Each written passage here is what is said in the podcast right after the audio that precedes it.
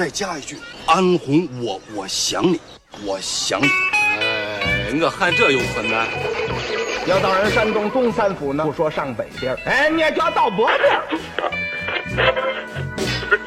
是阿根廷足球队的十号前锋肯佩斯，在对方争抢的情况下，用铲球把球铲进了就整宿的去神砍，哎没准能砍晕几个小姑娘，就像当年砍晕我一样卑鄙的东西。啊，你骑车去西藏，我拉车去重庆，多好啊！每一个声音依赖症患者都需要被一个声音慰藉，慰藉完了，你才会知道也没有什么用。您正在收听的是必须先擦防晒后收听的《阳光灿烂咖啡馆》。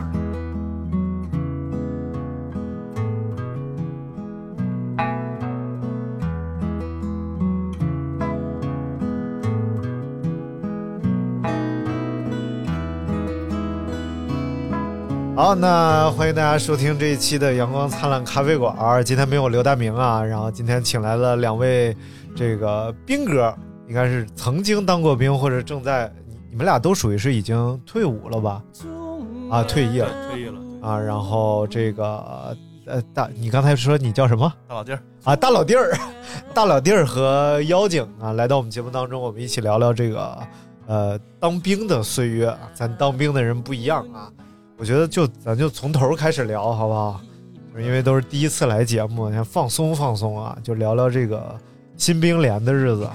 因为因为我当时就是每次我参与军训的时候，我都觉得这是一个特别艰苦的过程，所以很难想象就是三个月的时间就完全沉浸在这一件事儿当中。有没有什么记忆印象特别深的事儿跟大家分享？印象特别深的。像我就是作为一个嗯战士队里面来说，嗯印象深最最深的就是我当兵是二零一六年，啊、当天走的时候，嗯，九月十八号。就从老家，九月十八号是什么日子呢？嗯啊九一八。啊、嗯我是早上九点多，嗯，发车，嗯当时就说我大家都知道，就说离家那么远，完事之后我离家一千七百公里，我从江苏到东北，嗯嗯当时大家都知道，就是说如果你去当兵呢，面临就是说两年、三年、四年，可能就是很长时间回不了家，很长时间见不了父母亲人，所以当时我是抱着有这种，也是一种多多少少有点悲凉的情情况去当兵的。嗯，然后完事儿那时候正好坐在车上，车发车走了，就是一路上听的是什么声音呢？九一八那天，听的是那个响的那个嗯九一八全全天响的那个那个防空警报的声音，啊，对，就是伴着那个声音去当兵的那天，就整个人就非常非常非常悲凉和悲落。啊，对你还是从南京出发的吧？我是从江苏镇江出啊发啊，镇江早上9点出醋的地方啊，的，九点出 发，然后到了十点多才嗯到了东北。当时啊，坐就是就是坐了一整天，十二一整天十三个小时的火车，嗯包括那时候那天在整个在车上就是很兴奋，我们当时一天一块儿去了有四十个人左右，我还想就是说，哎，这么多人老乡在一起啊，还挺好的是吧？就是等于一节车厢都是去全是我当们兵的人，全是我们那儿啊的，人去了同一个地方，嗯分配到同一个地方，嗯但是在哪儿我们没法说了。嗯，就到那地方之后呢，我们本来以为就是说我们这帮人肯定是在一块儿的，嗯车上大家就是说一开始经历了悲凉，那车上之后互相后来互相就是坐一起聊聊天啊，就哭了吗？呃，哭肯定哭了，都 OK 哭了，没有一个不哭的。嗯嗯我看了一圈，当时车上，嗯，但是后来上了火车之后，过了一个多小时、两个小时，大家也也睡过了，之后起来就是也精神了，互相开始聊天，互相认识，嗯，然后后来慢慢的就互相就是说，就跟我大学离家那么远一样，嗯就是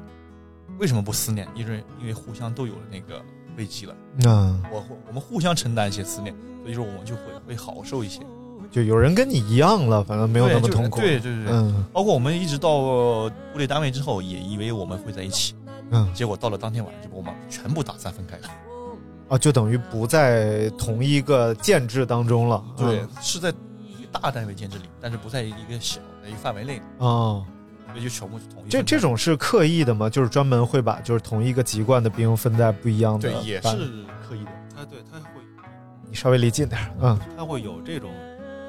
呃，咱重新问这个问题啊，啊刚才声音有点小啊。这个就是这种事是刻意的，会把同一个籍贯的兵分在不一样的地方吗？呃，虽然说没有明确的规定，有一些呃规定，比如说同一个籍贯的呃地方的人不能够在一个单位工作，但没有明确的这种规定，但是呢，会有这种安排，有这种刻意的安排，嗯也是为了让大家尽快的适应部队的这种五湖四海的这种环境，能够让大家这个消除一些固有的地域的观念，能够很尽快的适应部队环境。啊，所以这这个地域观念，其实，在部队里还是一个有存在的，但是其实你、嗯你到哪儿就是有人群的地方就有阶级，没有，因为我理解的是，比如说我们要在东北有一个部队，可能我就在东三省，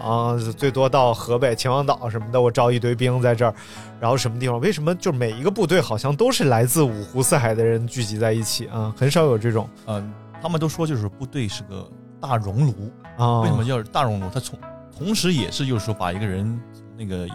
全身是刺儿拔掉刺那种熔炉，也是就是说他从五湖四嗯海把大家融到一块儿，也有这个意思在里面。嗯，而且部队它讲求同质化，就是对质量的质啊，同质化，嗯要让大家呃去除自己这个个性啊个性的东西对，嗯能够让大家呢尽量趋同，因为这样的话呢，才有利于成为一个战斗集体。因为对部队是要打仗的，要有利于成为一个战斗集体，对发挥对对更更大的作用。作用，嗯对，行，那咱就从这个呃当新兵开始啊，就是终于来到了部队了，然后开始这三个月的训练了，和之前经历的，比如说学校经历这种军训，有什么不一样的地方？肯定有很大很大的不一样。首嗯先就是说你一开始在学校里面的话，嗯呃，你的心思和你的那个感受级别是不一样的，嗯因为你在学校你知道十五天也就结束了。嗯，对吧对但是你在这儿的话，你是漫长的两年的话，或者是四年、五年，对吧？这种就很长很长，你有有种就要一眼看不到但头的是感觉。集中训练就是这三个月吧，就是嗯呃，新兵连就是让你迅速的适应部队的一日生活制度。对，是这三个嗯月，但是这三个月也是对我们来说，要相比于就是说学学校的军训十五天，那太漫长了。哎，你你们你们那会儿是三个月是吧？呃，我们那会儿是三个月，啊从我们那年之后，就是说先在那边三个月，然后嗯下联之后，然后还有就是说一到半个月的时间，就是我那会儿还有一一个半月的那个就下联适应岗位的集训。嗯但是现在不同，现在就是说先先三个月集训，在下联还有三个月，就是说岗位集训，哦相当于六个月，相当于岗前适应的对这个岗前培训六个月。啊，咱先放放这三个月嗯啊。我有一个特别好奇的事儿，就是三个月之后，当你已经成为一个兵了，就是这三个月把你打造成一个兵了之后，你接下来的生活是相对轻松的吗？或者是有规律的轻松的这种生活吗？也不是，就是还是那句话，就是说任何地方啊、呃都有那个上下等级区别。就是部队这个地方，其实人们说有些地方强强调平等，强调就是平级，但是嗯其实不可能的。为什么呢？因为部队是要面临打仗的。嗯，如果你太过于强调就是上下嗯就是平等，嗯上级跟你说下级的话呃下级传达命令不好使，嗯，那就没有办法去打仗了。对所以对对，部队这个地方是非常非常注重就是上下级观念，而且注重的是服从，对服从甚至命令。甚至是一种无条件的服从。对嗯嗯所以就是说，我们即使下连之后，我们也就是证明，就是说我们是最低层的兵，列兵，嗯所以我们也得无限的去服从上级，呃，上等兵、士官那些军官安排的所有的命令。但是人家嗯不可能就是说让你乱来，这是不可能的。哎，那那妖精，你这个你这种高学历的 兵到部队也是从这一步开始的吗？我跟他还不太一样，因为我上的是军校。啊上啊军校呢，最开始的时候呃军训的时间也不一样，是两个月，嗯两个月。而且当时我们呃也是从事的是新兵连的是那种训练，嗯包括队列训练呀，一些基本的战术训练呀，就是让你从一个呃叫我们当时叫地方高中生到部队大学生的一个转变。嗯嗯然后呢，但是我们那个时候呢，呃，因为我上的是一个文科院校嘛，呃，而且我上那个学校呢，是让呃之前大四毕业保送研究生的人毕业生嗯带我们带我们训练，所以呢，他本身他也不是一个就是一一个是一个士兵嘛，他也是一个军校的学员，所以说他的很多的想法呀什么的，就可能和这个士兵又不太一样，呃，所以可能我呃说白了吧，可能我要比这个老弟就会稍微轻松一些，嗯就会轻松一些。那样，而但是我们也是从一个呃，也也是建立一些很多基本就是概轻念松也是相对轻也松，是相对的，嗯对对对。但其实我觉得最主要的不是说你经历了多少体能的训练、队列的训练，主要是你建立起了一个部部队的，就是军队这个集团的这么一个意识，这个我跟他是一样的。嗯，咱小老弟儿啊，就是刚刚开始军训的时候，就是这个三个月的新兵期的时候，你觉得最难的、最承受不了的部分是大概是哪个部分？最难最难承受的东西就是说，你从一个地方人员的观念，嗯你转换到一个军队人员的观念，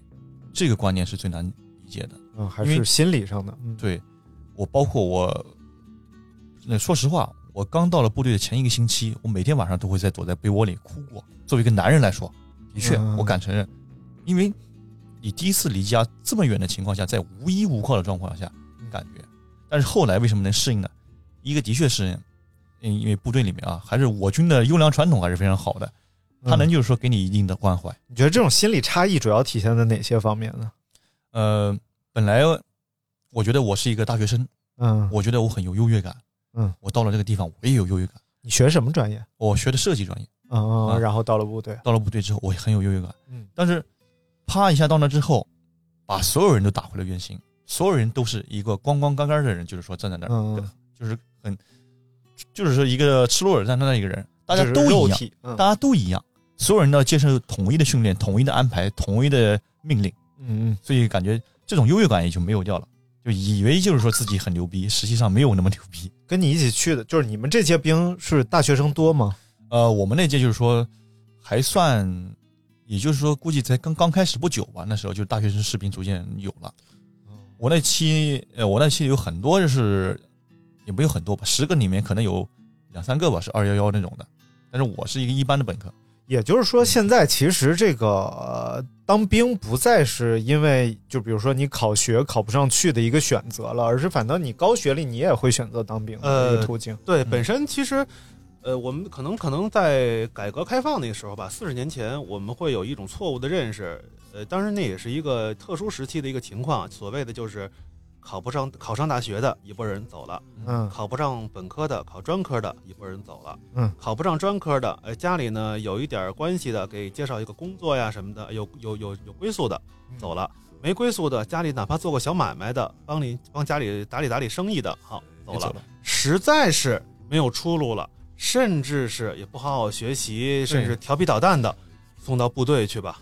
当时是那样的情嗯况，但是哎现但是现在已经完全不一样了。现在我觉得这就是更多的人是大学生、士兵啊什么的，这些会会会占大部分。嗯，质量越来越高了。那刚刚开始这个新兵连的时候，给我讲讲吧，都有哪些训练？然后是你们日常接受的，呃，我们刚去的时候啊，说实话，前一个星期到两个星期左右，没有给我们安排任何训练。那我们干唯嘛呢我们唯一要做的事情就是什么？嗯，叠被子。啊，对，你们一样也是吗我我们也是，我就们是先这辈子就是一个星期都在叠被子，一个星期对都在叠被叠子被，妈呀就是除了呃，就是说，比如说上午有一定的体能时间，带你嗯训练训练身体，啊、晚上跑跑步对四四五点钟也有一个训练体能时间，带你训练一下身体。嗯中午就正常休息睡眠，就是我到了那儿最大的改变就是说我的生活那个作息规律了。嗯，首先生活是作息规律了，然后每天就是干什么呢？就是叠被子。叠被子为的是让你干什么？我一开始一点都不明白，我说为什么天天就跟这个跟这个被子较劲啊？一较较这么久，嗯 对。我呃我我们也是，对我跟妖精老师也是同样的概念。嗯就是他其其实我觉得最开始接受到的训练啊，并不是一些一些一些训练内容让啊让你想不到的训练，记忆对犹新，而是一些呃让你呃我我不知道理解我我的这个比喻对不对啊？有一个有一个比比较特殊的电影叫《索多玛一百二十天嗯》，就感觉我自己就被选上选上了那个里边的孩子一样，就是嗯一个相对封闭的环境，告诉你把你之前的一日生活的一些习惯全部要给破坏，我来告诉你怎么起床，怎么吃饭，呃，包括他说的叠被子，嗯，然后我我因为我们那个时候还经常想问为什么，我们说为什么要让我们叠被子，对吧？嗯。然后甚至我们有的喜欢军事的同学会说、啊美军不叠被子什么什么的。对嗯然后但后来我们明白了，为什么让你叠被子，就是用这种方式来告诉你你要服从，你要因为这后来我们说了，我们为什么要我我我们为什么要服从？后来告诉你了，我们也渐渐明白了，其实部队因为是要准备打仗的，那么它是一个极端强调效率的、对极端强调执行的那么一个集团，然后不是让你去做，就是不是就说他告他给你发号施令之后，不是让你去做你认为对的事情，恰恰是让你不不要再考虑这这件事情对不对，必须要坚决执行。所以呢，用这种叠被子的方式去锻炼你的这种意识。那你要是问你的教官，我为什么要天天叠被子，他们是怎么回答的？他我问了我班长，嗯他告诉我说，你耐住性子叠就行了。后来我才理解，这不是耐住性子叠，他就是要磨你性子。呃，嗯我得到的答案，我也问过我的班长，我得到的答案就比他这个要严厉多了。他说的是，哪有那么多理由？部队不需要理由。对，啊嗯，阿甘阿甘，嗯啊，对啊，就跟阿甘是一对对回对事。对对对，军人嘛，都是一其实大差不差的。其实差不多差啊不多对对对，各国军队其实都是一样的。对对对嗯以服从命令为天职。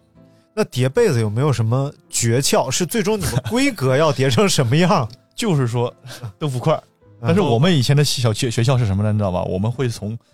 悄悄从食堂拿根筷子。啊，为什么拿筷子呢？我们把被子叠好之后，被子它有棱有角，有缝，我们会拿那筷子伸到那个缝里面去，使劲往里面塞棉花，把棉花往里面怼，啊，然后再掐个角掐出来，这样子的角就是方方正正直直的。因为我当时这就是这利息个军训的时候，我们也要练叠被子嘛，然后就是坊间流传往被子上喷发胶会让被子更坚挺一点啊。我们真干 过。啊我们我还我们还倒水，然后熨斗熨啊，我们喷的不是发胶，哦我们弄的是胶水儿。啊，然后呢，我们还干嘛呢？叠不是叠被子啊？我有一个很关键的一环叫什么呢？叫掏被子。啊对什么叫掏被子呢？是把被子叠出一个褶儿来之后呢，一个手撑住被子的一角，另一个手，我天，你说我这是往里面怼，太熟悉了，往里面又又回怼，到二十年前 了，把那个往里怼，然后呢划用划，后来发现用手划呢指甲容易劈掉，怎么办呢？用一个木板，就像那个刮痧一样，嗯然后呢啊去划，把那个被子呀、最后弄得就像一个纸板一样，那样、嗯那样硬。那被子质量也好，也对对不容易划破。肯定它是有哦，被子当时我们说了，用的是新疆的长绒棉， 说这个棉花好，呃，棉花这个非常好，质量非常好，什么什么的。然后我们当时也很多技巧，很多技巧，因为它确实这个在当兵的初期是非常非常检验一个人的。呃，态度和他的能力的那么一个一个方面，这被子晚上盖吗？盖，就盖盖的也是对这床被。对对，有人试图想过，哎那我自己买一双被子，对我把这个被子叠得非常好之后，我给它供起来，我白天摆上，晚上拿出去，嗯给它摆到一个不碍事的地儿，我盖自己的被子，这样多方是便、啊。有这种情况，对，嗯就被被子就被扔出去了。对，但是很多时候啊忘了检查，晚上是要盖的，对，啊，因为晚上都是有干部来查不查哨，嗯查不查哨的目的就是 查查你 你盖的是啥，你人在不在，主要是看你人不在在不在，人员在位情况什么东西。我的天呐，因为因为确实这个我们上大学的时候会出现这个情况，嗯对对对，对而且叠被子的时候，就是比如一个寝室四个人，你寝室里是没有地方让四个人同时叠被子的，嗯因为我们的床全在上铺，我们然后这个时候就整个楼道都是叠被子的对人，我们就是也是那个情况，就是说会就是说六点二十起床，就是新民联的时候六点二十起床规定的是对吧？嗯但是我们会提早五点多就起床，起床是为了干什么？嗯提前抢位置叠被子。哦，就是为把这事情做好了，就是因为你把它做做好了，你做好了，就是我们也会评那个内务标兵对，内务标兵一旦评了之后，就是说你脸上就是也有光了，啊是不是一样的东西嘛？你在一个集体里面抢抢先嘛，就是我们还有这种质疑呢。那你既然，呃，我们不让我们晚上把被子这个供起来，我们必须要盖。嗯我说为什么呀？不要搞这种形式主义。哎，我们就问了，那你叠被子不是形式主义 吗？呃我们得到的答案还是哪有那么多理由对？不要那么部队为什么不需要理由对对对是这样啊！对，我觉得其实实这是这是有道理的，就是如果我们每执行一个命令，都要问你为什么我执行这个命令，可能很多战机那就贻没误法了。当然了没法去打仗，对啊对对，大所以敌当前时候说，哎，你给我说说，你给我说服了，我才能干呢。所以其实那就什么都耽误了。很多的训练其实都是心理的训练，对只有你心里成为一个兵了，可能比你肉体上成为一个兵对更重要了、啊。对对对，对所以我觉得就是叠被子的事儿，说实话还还真的就是为了，好像就只有我军有，但、啊，但就是真的好像就是为了，我不知道北朝鲜有没有这 呃个就是为了磨练磨练耐心，被子算是一种装备嘛，装备一个被子是装备，对这是咱再备装之一。聊聊其实其他的还有其他的很多的装备，嗯比如说说是军装啊、鞋子啊什么的。嗯呃，比如说啊，我我觉得最最好玩的应该就是什么呢？就是说咱们那个内务柜。啊，内务柜对内务柜里面的所有的衣服，嗯你要摆的整整齐齐，责任心的概念是什么？就是说你不是好几件衣服挂在一块儿吗？嗯，你所有的衣服的那个袖儿不是要垂下来吗？三件衣服、四件衣服挂的袖儿垂下来之后，你所有的袖儿要在一个平面里面，要一个一个面儿，笔直笔直的一个面儿。我们就需要，比如说中午不啊它是有挂着的衣服，对不对然后所以袖的那个边线边上的那个线线是要一个面哦儿，全部在一个平面上。我们不是说部队里面，并不是说每个人都有熨斗啊什么情况的，那纯是靠手掐，那那是，跟叠被是一回事儿。而且我觉得这个其实大概我也能理解它的原因，就是你至少每一个人，当我从柜子里摘下我衣服马上穿上的时候，我军容是整齐的。对，嗯，如果是团在里边的，可能我穿上之后没有办法立刻解决这种问题。他他其实也是为了一个内务的一而而个，且我觉得展现的这好也是看，也是培养一个人就是做事要高标准嘛。嗯，做事不能说差不多得了，我说我做事一定要高标准，甚至要达到极致标准，对吧？但是我不我并不是说让你让每个人都有机会去做一个轰轰烈烈的事情，那么你就从日常的小事里，我要极端的要求你。嗯，对，你看，你看，咱咱现在都是跑步的人嘛，嗯嗯所以我就很好奇，就是你们当时部队的这个鞋，嗯，它舒服吗？鞋的话也它是有几双鞋啊？大概就是呃几种规格的鞋？你看我们啊，我们当时是发了一双皮鞋，嗯，这个就是部队的制式皮鞋，是那种传统的三接头皮鞋。嗯，呃，发了两双。我们那个时候啊，我早应该是还的老解放鞋，哦解放布鞋嗯还没有现在的一种体能训练鞋，没对有新式鞋，对，嗯呃，胶鞋就是解放鞋，发了两双，嗯然后其他的就是没有了，其他就是这个你像拖鞋那自己去买了啊，咱们就说这种制式的嗯鞋就是三双鞋，一双皮鞋，嗯，两双解放鞋，没有什么什么就是哦棉鞋呀、对或者我棉靴啊。现在要分很多种了。嗯现在你有有冬天穿的鞋，有夏天穿的你鞋。们你们俩差多少？我们俩得差得有十年多吧，是可不是差十年二十年。这么说，吧，我一新六年当的兵，我新兵是二呃两两千年，对对咱们哇差十天哪六年。啊， 16六年年， 16年那就看十六年当中鞋的发展，对有我军多的少变化还正是非好常是大的。我军的这个跨越式发展的对一个 他们那时候就是刚才说是三双三双鞋鞋，老三双。我们那时嗯候我们现在有什么鞋呢？我们有嗯夏天有夏天有那有那个战士的皮鞋，嗯，有冬天战士的皮鞋，这就两双了。它这这俩有什么区别呢？就是冬天战士的皮鞋是高帮带绒的，哦，夏天的皮鞋就是三尖头，跟他们那个鞋差不多，呃但是质量可能就是也有点区别，因为军官的跟战士的鞋还是有点区别的。哎，这个说了，就是部队，即使是说我不缺那些的材料了，那么一切都要用用这个等级，要体现出差异啊来。哎规格上会不对一样。也是一这样也是一种强化等级的一个，这也是一个方式方式。嗯对，然后还有那个我们有作战靴，作战靴的话就是一年到头就是说常备的一个鞋子，嗯一个一个高帮靴，它就是作战的时候就穿迷彩服的时候穿的。呃，还有我们那有那个冬季的作战靴，就是个大厚靴子，然后里面大羊绒在里面的哦，啊，然后还有我们平常那个训练穿的那个新式跑鞋，新式那个跑鞋的话，就是说嗯呃，可能跟现在的就是说，呃因为他要要照顾就是部队里面大部分人的那个方式，不是像那个咱们那个那个跑鞋那么专业，嗯但是也是还可以了。嗯然后还有一个就是那个哦，还有布鞋，布鞋是这两年刚性式配发的布鞋，嗯就是闲的时候你可以穿着布鞋。而且我记，而且我你看他他他当兵在东北嘛，可能现在又不单是跨越式的发展了，嗯嗯而且针对不同的地域域地域嗯还会有不同的，就是比如温一些带装啊、备嗯亚寒带，它会有特定的装备。你比如说在他们说发那种大翻就翻毛的皮鞋啊那种，你比如说在广东的士兵就不对需要他他就用不着不发这种东西了。我们在东北也发那个大毡帽、雷锋帽，嗯，但是他们在南方根本就不需要那对东西对了。对，因为我印象很深的是，我上大学的时候配发的就是你说那种解放鞋、大胶鞋啊。对对胶鞋有一个特点，它底特别薄且特别薄硬，对，所以呢，那时候你这不管是站军姿也好啊，还嗯是要跑步啊，其磨脚实脚是非常疼的，难受整的个脚是很疼的，而且它不透气。嗯对，所以呢，就想办法，各式各样的办法，就把卫生巾塞到鞋底下啊，啊，有有有，对对我们拉练的时候也有干过这事儿。啊。对，尤确其是当时我发发到那个胶鞋之后，因为我以前就是之前高中啊都穿一双运动鞋啊，就篮球鞋那种。嗯后来呢，我第一次穿这种鞋，这种鞋以后我就看它的那个包装，它的包装就是一个纸，拿这个绳儿给你系住。那个纸上呢是它的一些介绍，啊呃啊写的可好了，说了说呃非常适宜穿着什么什么的，非常适宜，非常好。我穿上之后发现好像不像他说的那 么好，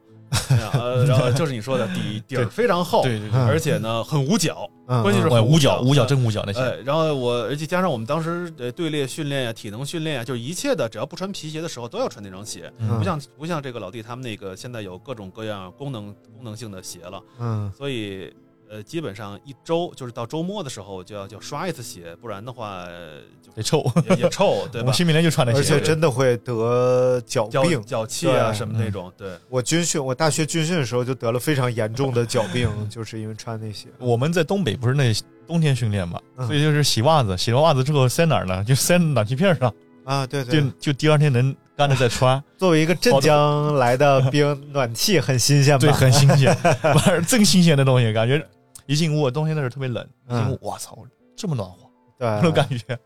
完了之嗯很舒后，服啊。经常就是那个，因为袜子到处塞嘛，第嗯二天早上就经常就是说不知道谁的袜子穿在他东人北脚上大，概哪个地区啊？黑吉辽呃，聊啊，辽啊啊，那还其行实还好一些还行啊嗯。其实如果到黑龙江的话，就是鞋如果配发的不到位的话，很容易造成脚部的一些冻伤啊，对什么的对还是很严重这这这的。聊它也不暖和呀，那啊也不暖和，也不暖和。冬天也零下二十多度哎呦，对，那是辽北了。啊。我我最记得就是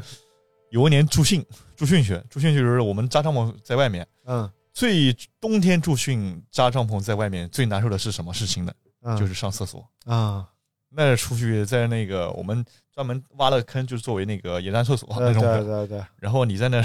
屁股一拖，那那冻的呀，那风吹的是吧？哎，风吹裤裆屌飞扬。 对，就那感觉。哎呦，那其实就是确实还是在呃不同地区当兵是会有不同的艰苦的。对，就跟他们，我也听说那个以前战友说，他们那个在那个高山海岛，就南方那些那个湿热地区，对长长期就是潮湿的环境，他们也很难受。我们在东北干燥寒冷啊，那也难受，那各种各样的。啊，我听朋友说，就是讲那个在呃那个啊，更难受的就是西对极，南对极啊极南南的地那区个那个地方，他们当兵就是小海岛上，可能就他一个人，嗯嗯然后是靠那个投放集装箱来投放物资的，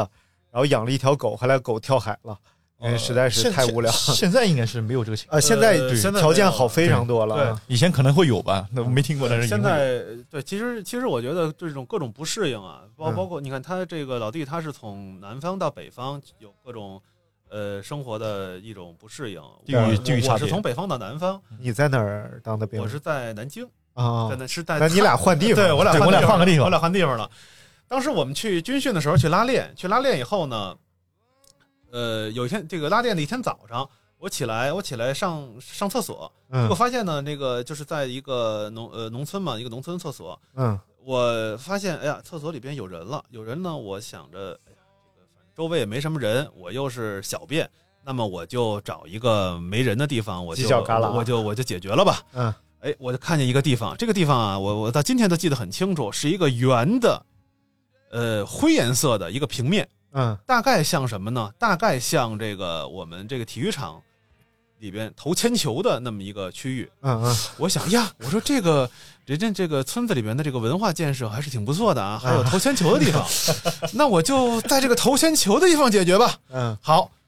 我迈向了这个投铅球的地方，嗯发现它不是投铅球的，而是南方厕南方厕所旁边的哦粪肥的这个坑。 哦，积肥的啊，于是我就听见了扑通一声，我就掉下去了，掉粪坑里了，掉粪坑里了。哎呦我的天！ 好在是我掉下去的一瞬间，我这个手撑着啊就起来了。那么我有一半儿的身体啊，就就粪了，就分了， 啊，分了。好在呢，哎呀，就就结果结果旁边的人闻讯就赶来了，说你看你干嘛呢？我说我想投铅球来着。呃人 说你这个，哎呀，你们你们这个你们这个部队，这个早上不就要继续开拔了吗？我嗯说，对呀、我着急呢。哎，说实话，这个当地的这个村民真好，朴实，嗯朴实非常，而且非常热心，说这样，赶紧到我家，你把衣服脱下来，我给你洗，啊，洗完甩干，甩干之后，我们用炉火给你烘，哎烘干，嗯哎，然后呢，这个烘干之后，说有个半个小时就烘干了，嗯哎，烘干了，然后呢，这经个常涮哎，这个结果烘干了，烘干了之后呢，就赶紧回到了这个我这个部队住的那个驻扎地呃驻扎地，嗯，他说你干什么去了？我我上了个厕所，投了几下铅球。 这也是充分体现了确实军民与水情。对，后来就就就当时是说那个，后来把这个事情跟家里面说了，人家说你怎么那么对吧？你不看着点儿？我说我想着投铅球的地方，你想一个农村，他有能能够在厕所旁边建一个投铅球的场地吗？他把厕所砸塌了怎么办？这我小时候也干过，因为那那东西就是你离远了看，真的跟那个平地一样。平时确实不接触，啊啊你一脚你一脚踩下去没的见东西，你真不知道那玩意儿跟这个沼泽沼泽似的那种。它上面是什么？是翻板吗？灰颜色的，灰色的，就你感觉你远的看，你走进去，你就是那种沼泽土地沼沼泽地那种感觉，哎那土地，就你一脚下去，那就砰砰就就下去了。啊，也就是说它上面其实没有任何覆盖，没有还没有覆盖没有覆盖，啊就是屎的上面是看着和地一样。它就而是且它就是灰颜色那的，灰的就是就是煤灰的，就是你为了防止臭，你知道吗？它会把那些煤灰，就是那草木灰那玩意儿倒上去。哦，那是防为了防止臭对，啊，我今天才知道，啊草木灰，因为它碳基嘛，啊吸附性对吸附性强强啊，所以就是它日积月累的地方就是灰白灰白，完了就是你可能晚上那太阳光一照，你真不知道那是玩意儿，你上去一踩。啊，它你看它是早上过去，我也是真没踩过，你知道吧？小时候玩皮嘛，那种时候啊，上放上树树林子里钻着，然后那种旱谁厕把你救出来 的？ 旱厕，就一脚下去，然后那脚一半儿咬进去了，然后又缩回来。哦，哎呦，其实挺危险的，我觉对对得这个东西真掉进去嗯啊，危险。危险。对，对，而且我听说那会儿说个题外话啊，啊说那个呃早期中国不是也吃河豚嘛，啊，但是因为很危险啊，然后他们就会有一味那个中药专门是应对吃河豚出问题的，啊，应该是叫什么，也是用粪来做的，它是在一个缸里边儿封进去粪，然后一直发酵很长时间。沤肥一样的感觉。对，然后就是，其实就是催吐，啊，就是如果有一个人吃河豚出问题了， 啊，就给他点一点儿，啊然后马上就可催以吐的。哦，可能为什么它沤沤粪呢？可能一部分是为了耕地，另外一部分，因为江苏那地方，老弟你知道那个他那个出河豚的 那个菜，他可能是给餐馆也供一 些供一些。全全国都沤粪哦我我小时候还真没吃过河 豚。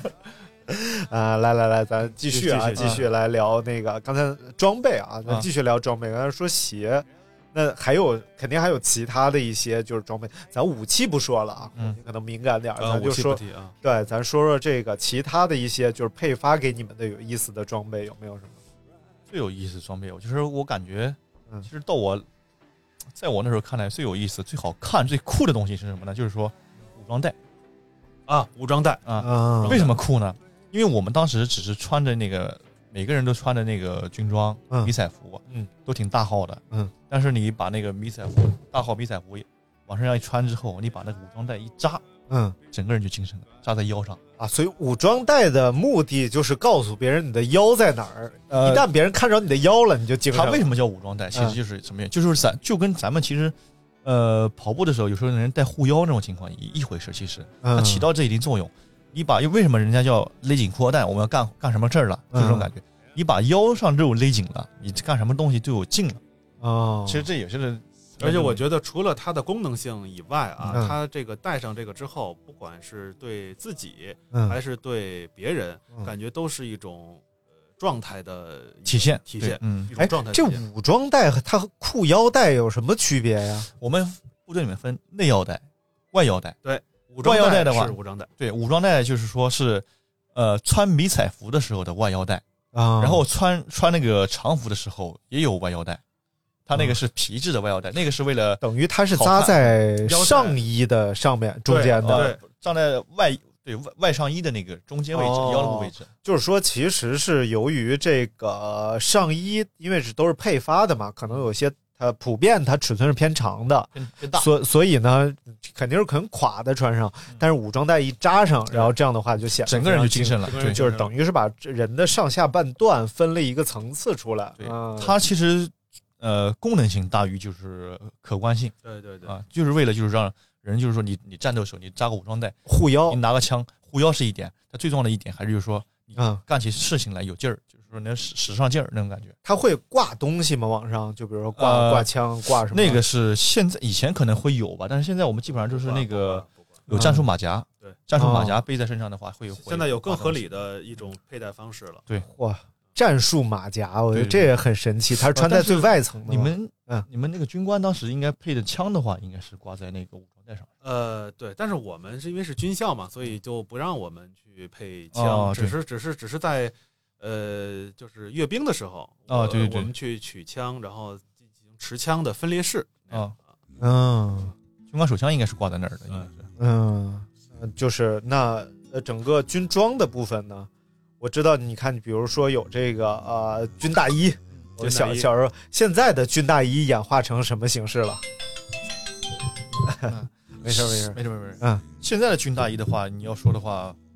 呃，不是像以前了，以前就是说一个大的那个大棉袄，呃绿的，色绿色的大棉对对袄。对，现在首先就是说你在外观涂装上也不同了，就是各个军兵种有各个军兵种的那个军大衣。嗯首先就是丝，然后就是材质也不同了。嗯，原来的军大衣可能就是那个纯棉布跟被子那个呃材质一样，长绒棉，长裹着长绒棉，对裹着那个棉花。棉花上面有一个毛毛领，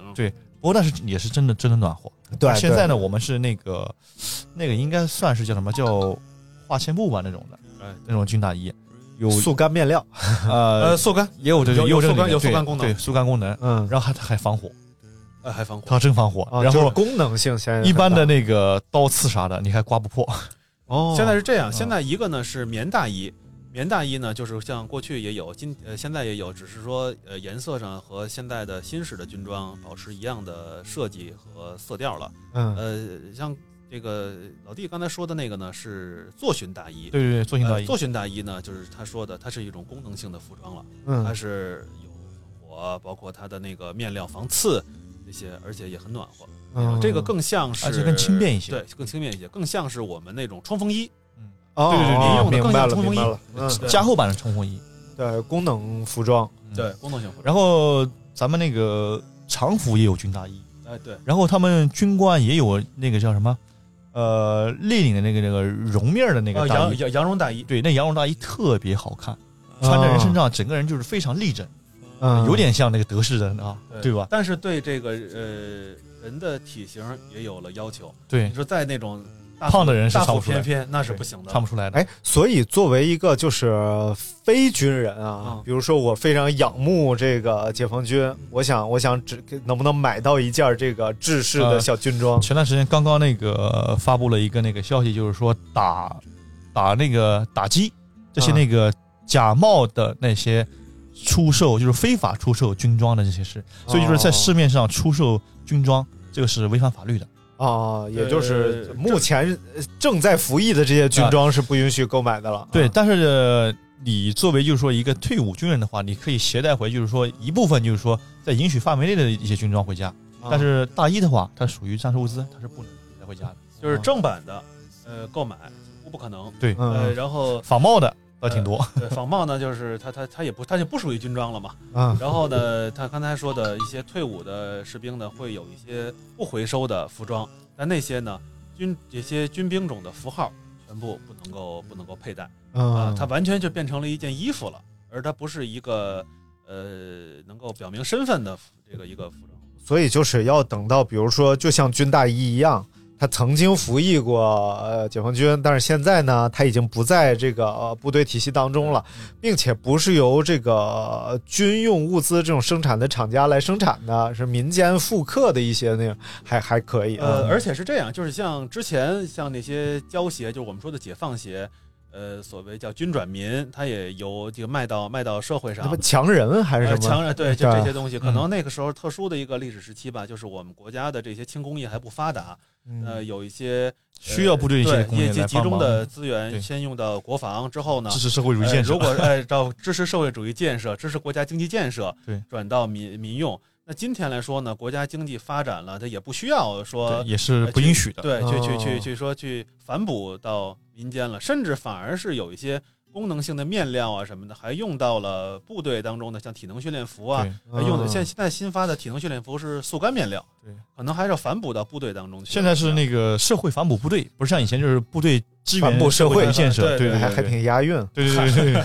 啊，就感觉好像那时候是一个体系对于另外一个体系的帮扶的那种对感对觉，啊对，也是这样子，嗯就是跟那个新疆生产建设兵团哎是一对是一回事儿。嗯，有点意思。行，那咱聊聊其他的板块啊。我还有一个板块很好奇，就是吃的部分。我我觉得对，因为我经历过两种非常不同的这种军训饮食。在我上这个初中升高中的这个军训当中，其实吃的东西特别糟糕，因为整个就是我们到了一个算还不算部队，它应该是一个消防队当中我们去军训，然后是由这个消防战士带我们去军训。消防战士的话，它属于是呃警察体系还是部队体系啊？他其实按道理说的话，他算那个警察体系，呃，现在是归叫应急管理吧，现在就是归军委底下的管，对，他之前是一直是武警管最以前归公安部管，对消防啊，呃对哦，武警嘛，武武警体系嘛，武警都武是警归体系都归对公安部管。对对对，啊、反正那时候就是吃的非常不好，因为你到了人家的地盘上了，对不对？嗯然后呢，我每天吃倒是有鱼有肉啊，大概十多个人一桌。然后这个鱼是什么状态呢？它会推上来一个大铁桶，然后在铁桶里煮了好多的鱼，就是撒盐煮。嗯，然后等这个鱼捞出来之后呢，你就发现大部分是骨架，碎啊了，然后它会扔到你的盘子里，然后再㧟一勺汤，汤里可能有一些 肉，但是鱼肉已经飞到汤里边去了啊你也。夹不起来。然后这个好消化啊，这个对，肉呢，也就是那种大块儿的那种五花肉，因为那时候猪肉便宜啊，不像现在猪肉这么贵啊。那时候大块儿五花肉，而且基本都是肥的。不过那时候，你说我作为一个十二三岁的孩子，那正是能吃的时候，那大肥肉倒也能造得下去啊。然后馒头呢，你以为是馒头啊，等你掰开，你发现它是个包子，因为里边有苍蝇。就是整个呃伙食还是非常差的。但是等到这个高中升大学的这个呃饮食，就是我们真正接触，因为我们学校是有国防生的，然后所以呢是国防生带我们，然后直接是可能吃到的是这种相对于偏部队的饮食，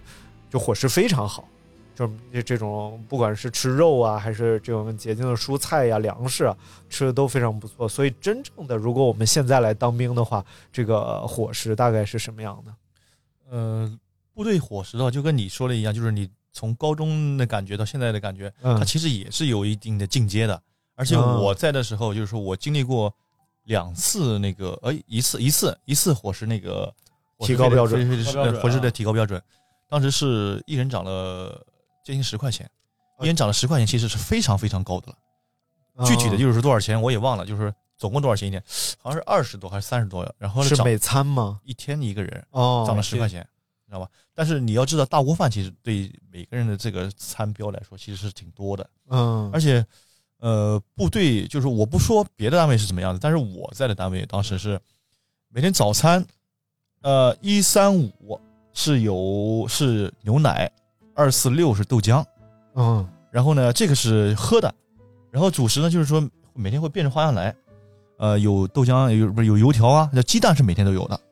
啊，嗯，油条啊，每天有，然后还有各种照顾到一些那个南北方的关系，它有可能早上会有那个粥，有面条，它是这两个东西。嗯有的然后有些呃，中午的话是三菜一汤，哎，不是啊，是五菜一汤，好像是是吧？好像嗯我是都忘了五菜一汤，是一个人吗？就是你拿餐盘，不是，它是自助餐，啊自助啊餐，然后哇五菜一汤，然后有水果，每天中午必须有水果吃，就一人发个一两个那种苹果啊，或者是那今天是橘子，明天苹果，后天香蕉。嗯，然后在后面是还有一些是在，比如说在东北，它有那个那叫什么南果梨、啊芒果梨、南南果梨，南果梨啊，对，辽宁南果梨辽宁特对产，那也挺好吃的那东西，啊，南果梨好吃对，，嗯是不是还得给你发个橙子啊，什么那个西瓜是经常有那种东西。嗯然后遇到一些节假日啊，还有什么饮料啊，当时当当然酒现在是不允许了，以嗯，前禁酒了就是，然后很多乌七八糟的饮料什么都有，反正。嗯然后晚上的晚餐也挺丰富的，也是这个也这个状况。所以我觉嗯得，论吃论喝来说，我觉得现在部队吃喝还是非常好的。呃，对你像我们当时刚刚上学的时候，那是两千年，我记得特别清楚，我们的伙食标准一天是九块钱，哦，九但一块下饭钱，涨餐涨了很多了，呃，三餐动九九块块钱，然后到了那是大一大二九块钱，大三的时候涨到了十块零五毛，好像是。别看就涨了一块五，其实有挺大改善的，因为它呃那个我们那个时候呢，呃是十个人一桌、啊，吃啊，桌餐，也就是说这桌是九十块钱到一百块钱的标准一百零五啊，啊，一百零五的标准，对。哎，而且我问你，你你猜猜这个部队的像这种大锅菜啊，嗯，它是什么口什么风味儿？是南方风味儿，是北方风味儿？我觉得啊啊，就是对于大桌大锅菜来说啊，嗯鲁菜应该是一个平均标准，差不多。嗯，嗯，，对这个，因为我在想，部队一直说五湖四海，那么吃饭是什么呢？是不是又有广东的东西，又有东北的东西，甚至有新疆的东西？后来一看，大部分就是以你说的对，是以鲁菜呃如果说把它归作一些菜系的话啊，基本就是那种北方炒菜，嗯嗯北方炒菜，对吧？嗯哎然后包括他会就是说有些做饭的话会偏向于就是说地域的一些东西，我就很好奇，就是九块钱餐标的时候，嗯你大概都能吃到一些什么样的菜对，品？我可以跟你说说，因为我这得考虑通货膨胀了对对对，对那 个两千年两千年的对九块钱啊，呃，我可以给你呃详细讲一讲，因为我记得很清楚啊。早晨的时候，我们就我我就说随便一天吧。啊啊呃早晨的时候是呃包子，嗯肉包子啊，嗯嗯，一肉丸那种包子。嘿，呃，因为这个在我毕竟在南京嘛，就是南方的那个包子，这是南京嗯是呃肉是肉，菜是菜，南京它不像北方的这个包子，比如说有猪肉芹菜的什么的，不，它肉是肉，菜是菜，所以嗯是肉包子，这个馒头、鸡蛋，每天必须保证一个鸡蛋，嗯嗯呃，这个就是每天早上啊，然后呢，这个流食呢有一般是粥或者豆浆，没有鸭血粉丝汤，没有要要粉丝汤，因为它这个那属肯于定肯定吃过， 它这是小吃了，对吧？啊这个然后呢有咸菜，而且它这个咸菜呢跟北方那不太一样，它这个是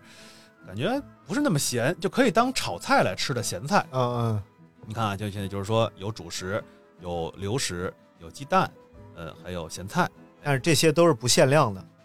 就是想吃多少呃是可以拿 其的。实是是限量，鸡啊但蛋是鸡蛋咸鸡蛋但每个人，是大家都是在能对吃饱的情况下的限量，鸡蛋每个人就一个啊。那你嗯说我想吃仨鸡蛋，那没有。嗯这个呃主食，菜你看个包子啊，嗯肉包子，嗯一个人一个，哦，嗯但是呢，馒头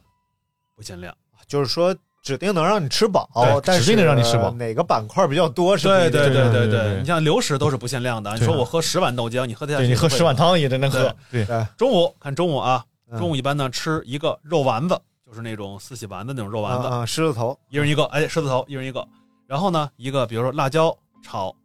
豆腐皮儿，呃啊，或者说炒辣椒，嗯一般就是什么呢？一个荤菜，一个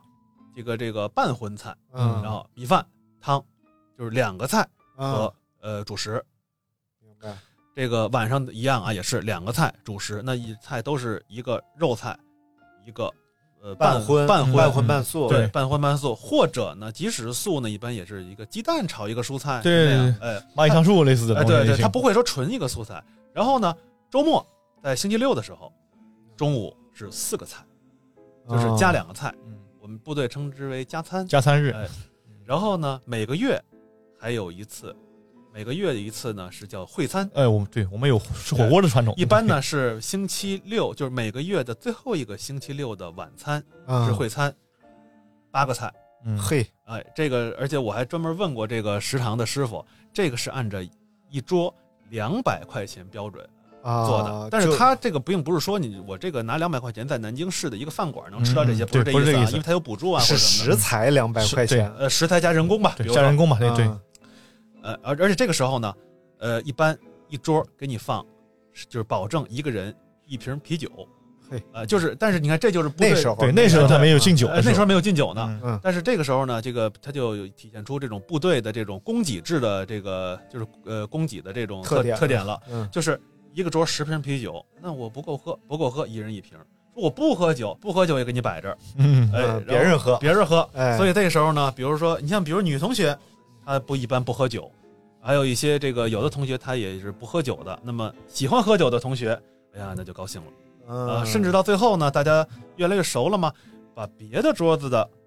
不喝酒的同学他们吃完把酒饭也拿剩下的来酒也拿 来，捞过去，呃然后再再最后呢，发展到把别的桌的喜欢喝酒的同学聚在一起，嗯，哎，最后呢就是呃还嗯但又是又是个小酒局，就就是是小酒局。但是我觉得那个时候特别好，大家第一没有酗酒的，反正我没我我没发现有酗酒的啊。嗯第二呢是那个时候说一般喝到，一般是五点半开餐嘛，然后一嗯般喝到七点钟到头了，到头啊了也不影响其一他个的半，小时，哎对，不影响其他的活动，这样，哎，基本上吃饭就这样，但是不喝就更好了，对不对？嗯啊，不喝更好。对，不喝更好，对对对，这样的话我们就能提高战斗力，对不对？对对呃，咱那咱对比一下啊，刚才咱们说的是这个一天九块钱的时候，也就是如果说硬平均的话，就是三块钱一顿饭，对，是吃到的这些东西，一荤和一点五荤，对啊，零点五荤，然后再加上主食啊、流食啊等等等等啊，那到了三十块钱的时候，三十块钱就等于一餐得十多块钱了，嗯嗯那吃到的是什么？哎，我先跟你说一个我们九块钱的时候，嗯当时因为我们是。就是这也是部队啊，把这个由于它的工呃军兵种不同，嗯把这个这个餐标啊也分成了各对种一各类种灶二类呃灶呃各三类种灶各种等级。嗯我们吃的呢可能是一个平均化的一个等级。嗯那么我当时还知道，我们吃九块钱一天的时候，嗯，有的部队吃四十块钱一天，我吃四十块你钱一比如天。说这一些这得是飞行员吧，飞行员对啊，嗯潜艇，哦，对潜艇对对潜艇潜战士艇，嗯而且吃四十块钱，但是我我要必须要说，这个吃四十块钱，但是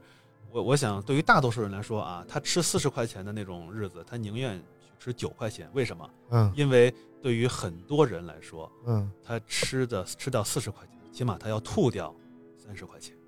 为什么呀？因为他在这个潜艇包括水面舰艇航行的时哦就候。整个晕船呀，或者什么的，哎，是非常非常苦。对对对，所以其实都是有有原因的啊，就是、呃对，因为当时我我们当我们听说嘛，还有一个事儿，一个事儿就是在那个广东湛江那边嘛，是那种那种那种老板嘛，就说啊，这帮当兵的也成天也不打台湾去，成天吃，我听说一天吃四十多块钱，浪费国家粮食。哎部队听到这个事儿之后呢，就说那行啊，那你们都挺喜欢说部队的军舰呀、什么的，我们请你们来参观参观吧，嗯 呃，参观参观，然后说，哎，上咱们一起可以甚至是我们日常的，就是不是说去演习啊，就日常的训练的时候，我们可以带着以你，以这个国防教育的名义，我们可以带着你出海。嗯哎，这个这个这个做生意老板一听了很高兴啊，那那行啊，当然太好了，就见识见识。一去了之后，我给晕的呀，我围这个抓着桅杆就吐啊，说说哎呀，真是太辛苦。对对对，其实就是和我们想象当中，就是我也坐过那种小的游轮啊什么的，呃那跟那个应该根本就不一样，不是一件事儿了、对对对对，啊，所以军用级的还是哎还是还是很特殊的。他得保对对障，首先得保障到位，对啊吧对，那吃饱了。才 能打仗。咱说说这个三十块钱吃的是什么吧。三十块钱，你说嗯我们日常就吃什么呢？比如说，呃，我记得每天就是说，鸡类的、肉类的，就是那个鸡啊、鸭啊、鱼啊，嗯这些东西都是常备的。嗯呃，我们那时候那个有个班长，他最喜欢做那个剁椒鱼头哦啊，那是真真挺好吃。香菜嗯对，然后呢，鸡的话就是那个做过大盘鸡，嗯啊新疆菜 对，然后还有烤鸭，嘿哎，东北的话那个鸡架，啊鸡架对特别对多，对鸡架子哎特别多，对你知道吗？嗯那嗯也挺好吃。嗯然后再呢就是锅包肉，啊锅包肉对东北这菜北特色这个嗯对，就是基本上就是你不说嗯不是说天天吧，就是基本上每天都能，就是这种菜每天都能碰到个一一次，啊就是硬菜天天有对，硬菜天天有，嗯就这种情况。然后呢，嗯包括一些呃，有时候还会那个小蛋糕、啊那个西点这些东西，甜点小面包那种的嗯嗯嗯会有。呃，甚至有时候会餐的时候，我那我们还我们还能吃到那个鲍鱼，啊一人一个啊那种情况。 可以基基本就是法餐的标准了。有有甜点，有海鲜，对对对， 对有但是他那个质量肯定就是没赶不上人家那种型，但是因为部队那大锅做出来的东西嘛，是吧？但是味道还是可以的。嗯，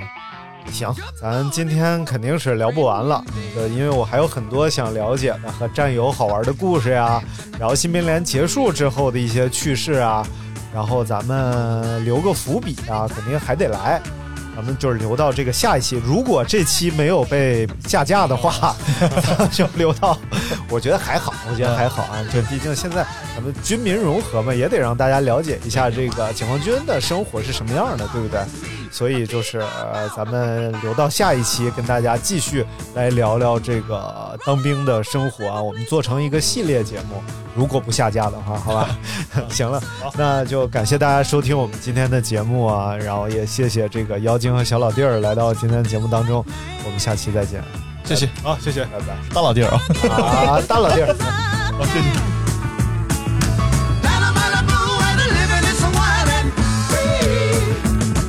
If you wanna get happy, then people come along with me. A beep, a bow, ba ba ba ba.